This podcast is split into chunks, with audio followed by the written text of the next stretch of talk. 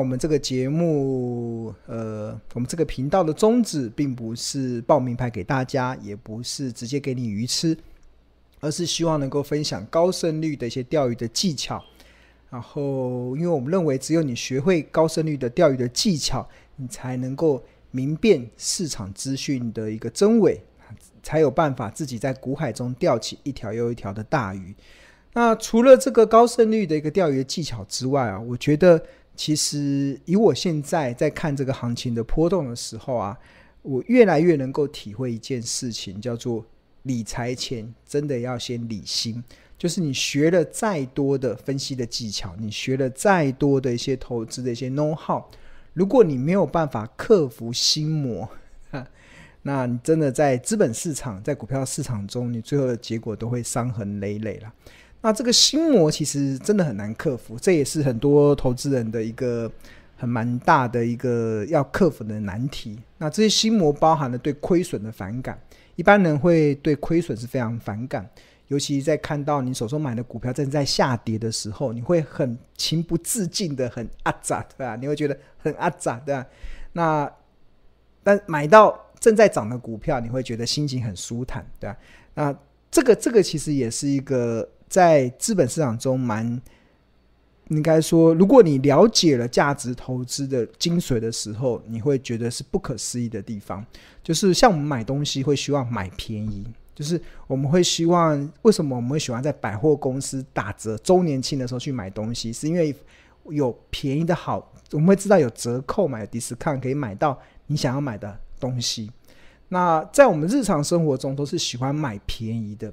但是在股票市场，它却是扭曲人性的地方。为什么会扭曲人性？大家会觉得买正在跌的股票比较危险，而买正在涨的股票比较安全，那就是很愚蠢。的对我们来，对我们价值投资人来是很愚蠢的。就是明明这个东西可能只值一百块，然后现在跌到了九十块，当然可以买啊。跌到八十块继续买啊。如果哪一天跳楼八拍，跌到五十块。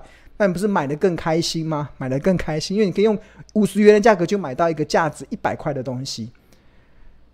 那这个是我们在日常生活中习以为常的这样子的一个经验，但是在股票市场是完全的背道而驰。大家会被人性缴获到认为跌到八十块的东西，跌到六十块的东西不是好东西，又觉得很阿杂，因为你可能买八十块跌到六十块，你就会非常的阿杂。那重点就在于，我觉得你会有这样的观念。第一个就是你根本不知道你所买的这个东西，它到底值多少钱。如果你很清楚它值一百块，它就是值一百块。它越跌，你当然会觉得可以买到更便宜的，不是更好吗？那所以我觉得要克服这个心魔，真正的关键就是你必须得去正本清源，去了解你所投资的公司它到底值多少钱。这件事情很重要。如果你没办法克服值多少钱，那你就会变成看跌说跌，然后看涨的时候就会想要去追，因为明明值一百块的东西，你就不会想要买在一百二、一百在一百三。但是在股票市场中比较特别，是有人会去用两百块的东西，两百块的价格去买进一个只值一百块的股票。为什么？他可能希望明天、后天有人用两百亿把它买走。我根本不不用不用去管这家公，不用去管这个公司到底在干嘛。反正明天有遇到一个阿呆，有一个骰子，有一个凯子愿意把它买走，我就可以赚钱了，对吧？所以这个就会进入到所谓的投机的一个氛围中啊，就是投机的恶性循环。所以当你一直都在追着小狗跑，一直在那边看股价的波动的时候，那你反而去忽略了你所要投资的，就是你要去了解它到底值多少。当你了解值多少钱的时候，你自己自己就会有所定见。那除此之外，还有很重要，就是因为今年下半年有很大的升息的动作，所以这个企业价值的调整也是你必须得去估计算的一个范围。所以，当你了解了这个之后，那你就要开始去克服一些心魔。那谈到克服的心魔的时候，其实让我想到，真的，呃，股神巴菲特的一一个名言嘛，就是。呃，这大家都耳熟能详，就是当人们恐惧的时候，我选择贪婪；当人们贪婪的时候，我选择恐惧。这是大家是耳熟能详的经典名言。但是真正发生恐惧的时候，你敢贪婪吗？对啊，就像是最近股票在下跌的时候，我的像我的眼睛就开始张开，我觉得哇，我可以开始动用沉睡已久的现金，我开始想要展现我想要贪婪的那一面。但是你能够吗？你能够去挑战？当大家都觉得不好的时候，你还是愿意开始进场去买你所认同会未来会成长的好公司？那所以现在很明显啊，你要问大家现在选择什么？现在目前的市场的氛围是恐惧还是贪婪？我跟大家讲，从各种的指标来看，现在市场的氛围就是恐惧。那各种的指标有哪些指标？比如说，这个有一个 CNN 旗下的这个恐惧与贪婪指数，这个是每天都会公布，它的分数就是从零分到一百分，二十分以下就是极度恐惧，极度恐惧。那现在目前的分数，呃，二十五分以下是极度恐惧嘛？现在分数是二十分，所以它是落在极度恐惧的一个状况。那这个恐惧与贪婪指数怎么编撰而成呢？主要有七个计算的方式，包含了股票价格的动能，包含了股票价格的强度，包含了股票价格的宽度，还有看跌看涨期权、乐色债的需求、市场的波动跟避风港的需求，所以是市场我认为一个非常可以综合判断当时全球投资氛围的一个明显的指标。那目前的分数就是掉到极度恐惧，就代表现在目前的市场确实是极度恐惧的一些状况。那过去其实呃相对应的投资的策略啦，庆荣认为有这几个：当进入到零到二十五分，处于极度恐惧的时候，投资就要危机入市，因为行情总是在绝望中诞生。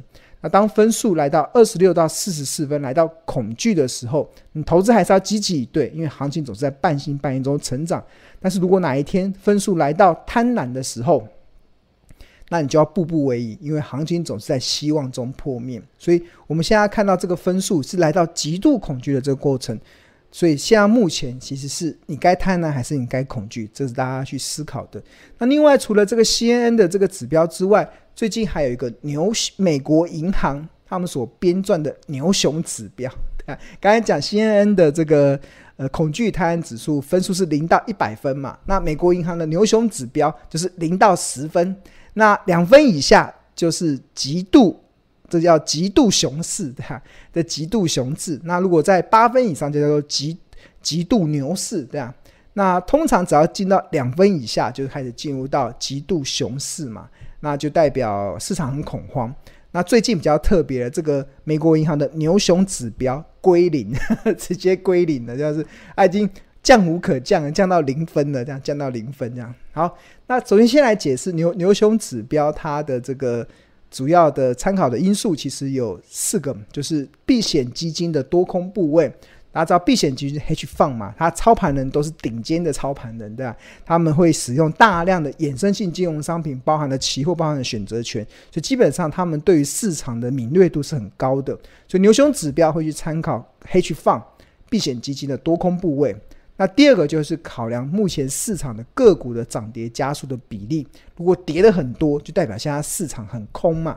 那很空的时候，就开始进入到如果就就呃呃投资者来讲是要危机入市的契机。那第三个就是利用所谓的信用利差，所谓的信用利差指的其实就是美国的垃圾债券跟美国的十年期公债殖利率的一个差距。当这个信用利差走深的时候，就代表大家都在抛售垃圾债券。那为什么大家抛售垃圾债券？是因为大家觉得垃圾债券会有违约的风险。那为什么会违约？就是因为经济不好。所以通常这个信用利差如果开始走深的时候，就代表开始经济开始衰退了。那这个在市场就开始陷入比较呃熊市的一个比较空方的一个状况。那第四个就是股票跟债券的资金的流向嘛。那股票、债券的资金的流向。那现在目前这个分数是掉到零分的，这个零分就是已经进入到极度熊市了，极度空方的势力这样。那按照过去的经验显示，还蛮特别哦。当出现了买进讯号，就牛熊指标如果出现买进讯号，所谓买进讯号指的就是分数进入到两分以下，进入到极度的熊市、极度空方的时候，那呃过去五年啊，曾经出现过三次。那美股平均的报酬率啊，三个月后涨十九趴，六个月后涨二十四趴，一年后涨四十趴。所以看起来这个美国银行所公布的这个牛熊指标啊，确实在对美国股市来讲，好像有一定的参考意义。当市场进入到极度熊市的时候，它通常都会酝酿所谓的报复性的反弹。但是这个指标只适用于美国股市哦，因为我们后我们后续有去追踪历史上这个分数归零之后啊，全球的股市表现就没有像美国股市这么好哦。像呃二零二两千零二年的时候也曾经归零过，但是后来全球股市三个月后跌十二趴。两千零八年也曾经归零过，但是全球股市后三个月还是跌十五趴。二零一一年也曾经归零过，但是后三个月全球股市也跌了六趴。二零一五年九月也归零过，后来但是全球股市三个月也跌两趴。二零一六年一月也归零过，然后全球股市后三个月是跌两趴，只有二零二零年的三月份归零后，全球股市在三个月涨了三十一趴。所以这个很明显有看到一个很明显的一个状况，就是。呃，牛熊指标它比较适用在美国股市 的，美国股市因为因为会归零，代表市场出现了一些重大的系统性风险嘛。那美国人有一个习惯啊，就是当不好的时候，他一定要先自扫门前，也不是美国人，所有人都是一样，会先自扫门门前门前雪，对哈，大家都不好的时候，一定要先顾好自己嘛。那顾好自己之后，行有余才会。去帮助别人这样子，所以呃，最近这个归零之后，应该美国股市的这个呃未来就可以去观察这个美国银行所公布的这个牛熊指标，它归零之后，诶，美股是不是按照过去的经验出现了一个蛮好的买进讯号？因为未来三个月、六个月、一年后的股价的走势都有相当令人期待的一些空间。好，那这个是指美国股市嘛？那台股呢？那我自己在看台股的时候啊，其实我会蛮喜欢用一个。这个叫做中央大学每个月都会公布国人的消费者信心指数，那其中有一个问题是问股票投资这件投资股票的一些问题。他的问题就是，请问你认为未来半年是不是投资股票的好时机？那如果回答是的，就是；回答不是的，就不是。那在最新的五月份的数据啊，受访者中认为是未来半年。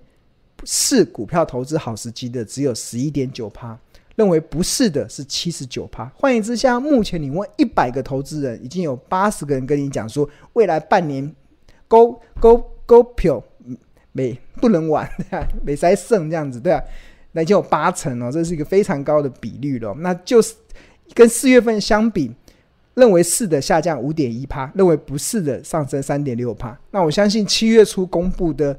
六月份的数字，这个分数应该会掉到个位数，因为这波杀下来之后，更多人认为未来半年不是股票投资的好时机，对啊，那这这个比例啊，认为不是的七十九 percent 这个比例啊，其实已经直逼了大家记得两年前发生的那件事吗？新冠疫情爆发时候，那时候当二零二零年三月份，当时新冠疫情爆发的时候，中央大学的消费者信心指数同样也做了这份问卷调查。问你说，未来半年是不是股票投资的好时机？三月份的时候，二零二零年三月份认为不是的是七十一趴，认为是的是二十五趴。然后到了五月份，那时候是最恐惧的时候，认为不是的是八十趴，认为是的是十七趴。然后大家有没有注意到最后的结果是什么？当大多数的人都认为不是股票投资的好时机的时候。那台股就开始从八五二三开始一路的涨，就是涨到了九千点，涨到了一万点，涨到一万一、一万二、一万三、一万四，一路的往上冲，这样。然后，所以这个也说明了一件事情，就是呃，很多时候股票市场其实大家所认为的，常常都是最后结果的反方向，对，反方向，对。然后，诶，这这个其实我有稍微统计过，就是。因为这个分这个的统计是从两千年以来就开始有统计的，对啊。那大家有没有注意到，这个是它的分数嘛？这是指数的分数。大家有没有发现，每一次啊，只要跌到当大家都极度恐悲观的时候，都会开始酝酿台北股市的反弹。比如说两千零一年的时候，那时候也来到了极，那时候分数来到极度悲观的时候，然后那时候台股就从三六三六涨到六四八四。然后，两千零四年也大家有看到，这个也跌到最低了。然后指数从五九七七涨到九八五九。两千零八年金融海啸那时候也也跌到了最低点，大家认为未来半年都不是股票投资的好时机。然后台股从四二四七涨到九二二零，二零一二年也一样跌到了最低点，台股从七二七零涨到一万零一十四点。二零一六年也一样，你看这边进入到最低点，然后台股从八五三五涨到一一二七零，到二零二二年五月份，那时候大家都认为极度恐惧的时候，不看好未来台股的走势的时候，台股。不止从八五二三涨到一零九四二，甚至一路的涨到今年的最高点一八六一九。所以其实呃，结论呐、啊，就是行情总是在绝望中诞生，在半信半疑中成长，然后在憧憬中成熟，在希望中破灭，这样，这是长期不变的道理啦，对啊，这是长期不变的道理。所以重新再回到我们的这个。题目：当人们恐惧的时候，我选择贪婪；当人们贪婪的时候，我选择恐惧。那你现在要选择什么？好，那么这是好好难的问题哦，不会？大家会觉得这个很难的，非常困难哈。对，OK，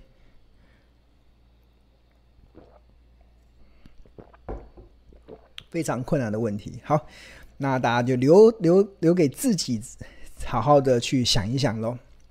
OK。好，那我们来开放同学来问问题。今天应该蛮多同学有问题的，那我们来一一的来回答。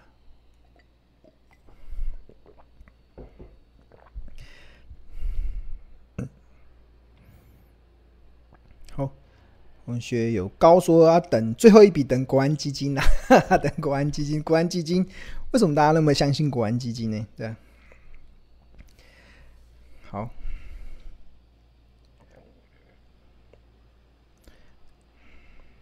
好，同学有在讲二三三零的台积电，台积电，嗯，应该明后后天的日报日报会再写了，会再写，对啊。那嗯，我觉得给大家看这个，大家目前现在目前所看到的画面是标股基金 APP 的画面，然后呃，这个以六月二十二号台股下跌了三百八十点，收在一万五千三百四十七点中，其实。拖累指数最大的当然就是台积电，台积电是贡献的负贡献点数是高达八十六点。那第二名是联发科，这单跟呃全球的智慧型手机销售大幅的下降有一个很大的关联。那我们可以点进阶，同学问到台积电嘛，我们来看一下台积电。那你可以点台积电，那台积电它符合好公司的条件。那这个就是营收，我们看这个营收，营收持续的成长，它成长的力道是非常的吓人，而且我们认为它的成长的力道会一直持续，嗯，今年会比去年好，明年会比今年好，后年会比明年好，这是一个蛮明确的方向。